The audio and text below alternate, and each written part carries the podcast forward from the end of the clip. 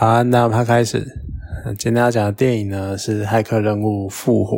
对，我要强调这个副标叫“复活”。嗯，为什么呢？因为它是之前在一九九九年的时候的一部很经典的《骇客任务》三部曲。的算续作吧，隔了快二十年的续作。那他呢，在电影里面就是主角是基努里维，然后他在他当年呢，在骇客任务的时候，因为骇客任务是一个有点类似架空的世界，就是它创造有点像是很早期的元宇宙的概念，只是这个元宇宙比较特别。这个元宇宙呢，是你把所有的人呢会包括在，它其实那个时候是已经变成电脑，已经操控人类了。那他们呢把所有的人类聚集起来，然后插上电线，当然后用那个类似生殖能，就是身体的那种热量发的发，就就反正就把人类拿来当电池就对了，就是供给电脑城市的运作，就供电就对了。然后呢，为了让这些人能够发电或者是一些就是有用就对了，让这些人类有用，所以呢，他们会设计一个城市，那所有人的意识都在这个城市里面，然后会。有各种喜怒哀乐，那这些情绪就波动什么的，就可以让就可以转换成电能，然后供给电脑这样子。然后整个这个这种管理的过程这样。那主角呢是基努里维，那他有一天呢就遇到了一个怪怪的戴墨镜的高瘦呃高黑男，然后呢那个高黑男丢了两个药丸给他，然后让他去选择他要不要去看见这个世界的真相。然后他就选择了，然后他看见了这世界的真相，然后接下来开启了一连串的所谓的人类对决电脑的这个，有点在那个时候，即使在那个时候已经算是有点传统，因为已经很多人在讨论这个题材了。但是那个时候，骇客任务最有趣的就在于它是一个这样的世界，就是它。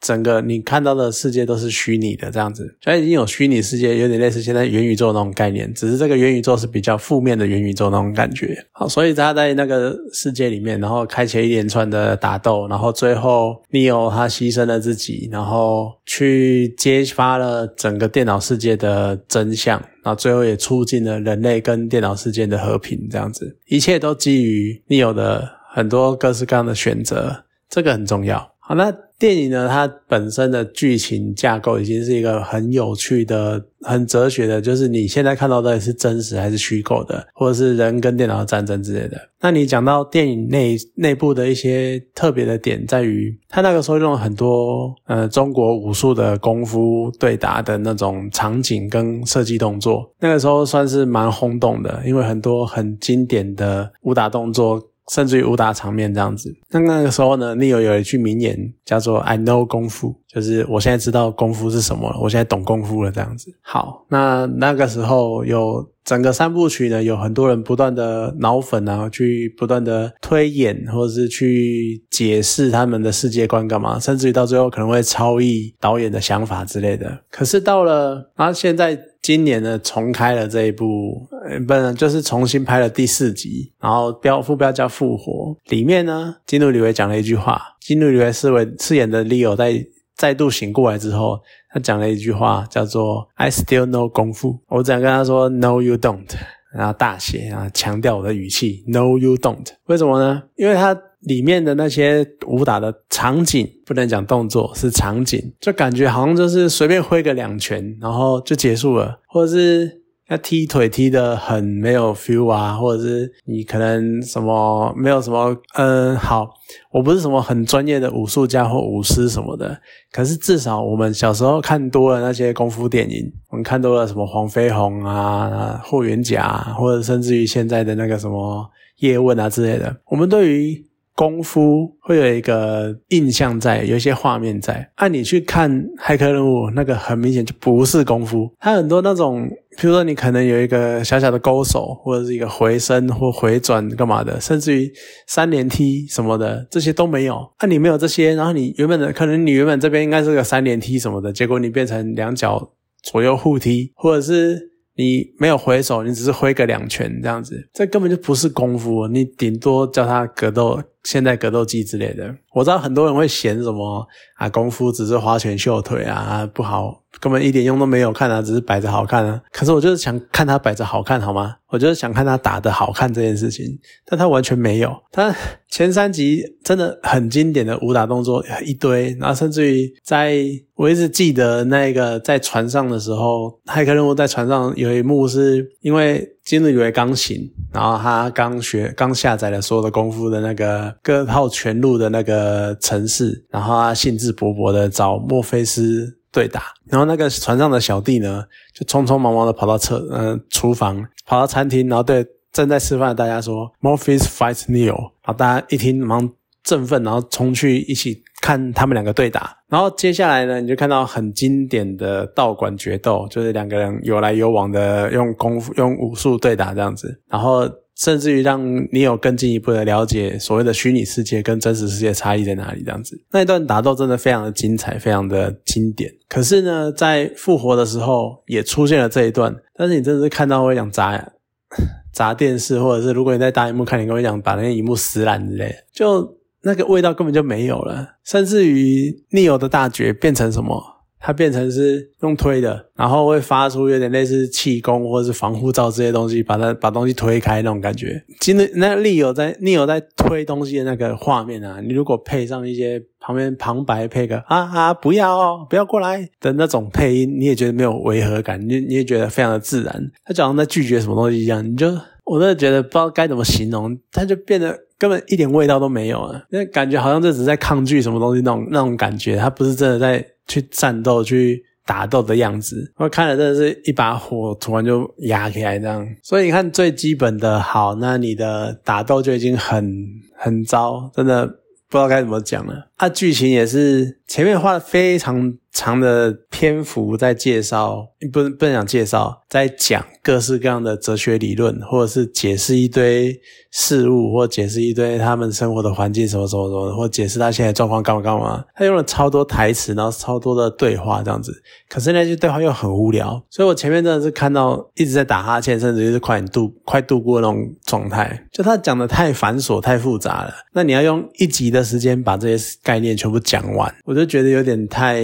你塞太多东西了，有可能真的因为你不想要拍续集了。可是你塞太多东西，根本完全没有任何帮助，就只是让观众更迷惑而已，更不知道你在干嘛。然后他，而且他破坏了一个从《骇客任务一》以来一个我当时还蛮喜欢《骇客任务》的一件事情，叫做选择。第一集的时候，墨菲斯拿着红蓝药丸在 Neo 眼前，然后让他自己去选择，你要。继续被这样的虚假的虚拟的城市催眠，活在这样的世界里面，还是你要选择去看见真实，看见事情的真相，去了解真正的世界是什么样子？那是一种所谓的选择的那种概念，就是真正你可以自己去决定自己的命运。甚至于到了二三级，虽然祭司跟他说你的选择什么的，其实有那么一点不确，呃，有那么一点还是有点注定的感觉，但是那是一种你其实早就知道。你会选择什么了？你早就已经做了决定了，你的选择只是去完成这个过程而已，还是有那种感觉？就他前面都还是一种你的命运是靠你自己决定了这件事情的这个概念。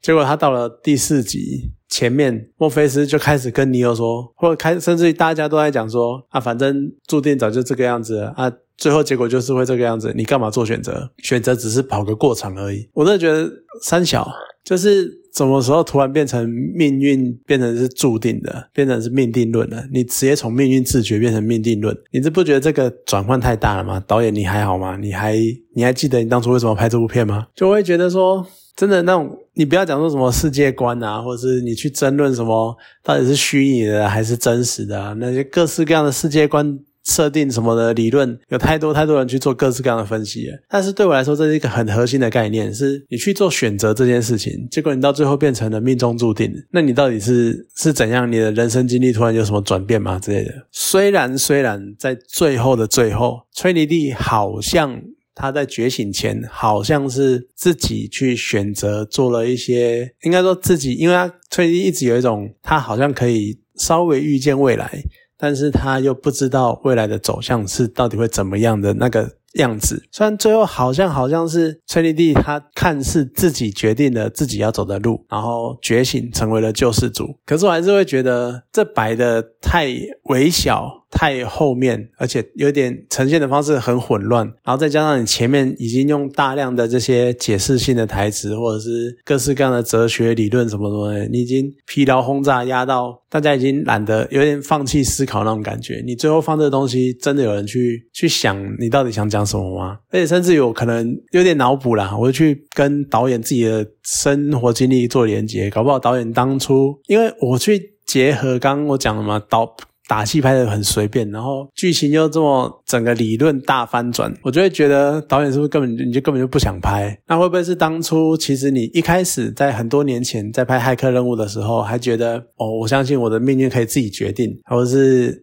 我的命运真的是掌握在我自己的手中？虽然说我早我早就知道我我应该我一定会怎样成为怎样的人那种感觉，然后慢慢的随着导演后来去拍了。超感八这部影集，但是被腰斩，他可能会开始觉得，他是不是开始觉得，呃，就是他真的要弄一个新的东西出来，可是根本就。困难重重，根本就办不到啊！高层啊，或者是那种有钱的人，或者是出资的金主，都只想吃老本啊，就是他以前曾经成功的过的作品啊，然后再拍的续集啊，这样子，然后不断的炒冷饭这样子，然后他可能就因为自己的一些遭遇干嘛的，搞不好，也许他因为自己的遭遇什么，然后就开始觉得说啊，其实世间的事情早就注定好了，干嘛干嘛的，所以他就拍了这一部片啊，然后里面还表华纳片商，然后还表那个整个现在冲刺的续集文化这样子，就。就是开始在各种酸、各种讽刺这些续集啊，大家只会拍续集，然后只会在意网络干嘛的，然后随便拍个猫的电影，然后猫的广告什么就可以大红大紫这样子，还在讽刺这些事情，然后。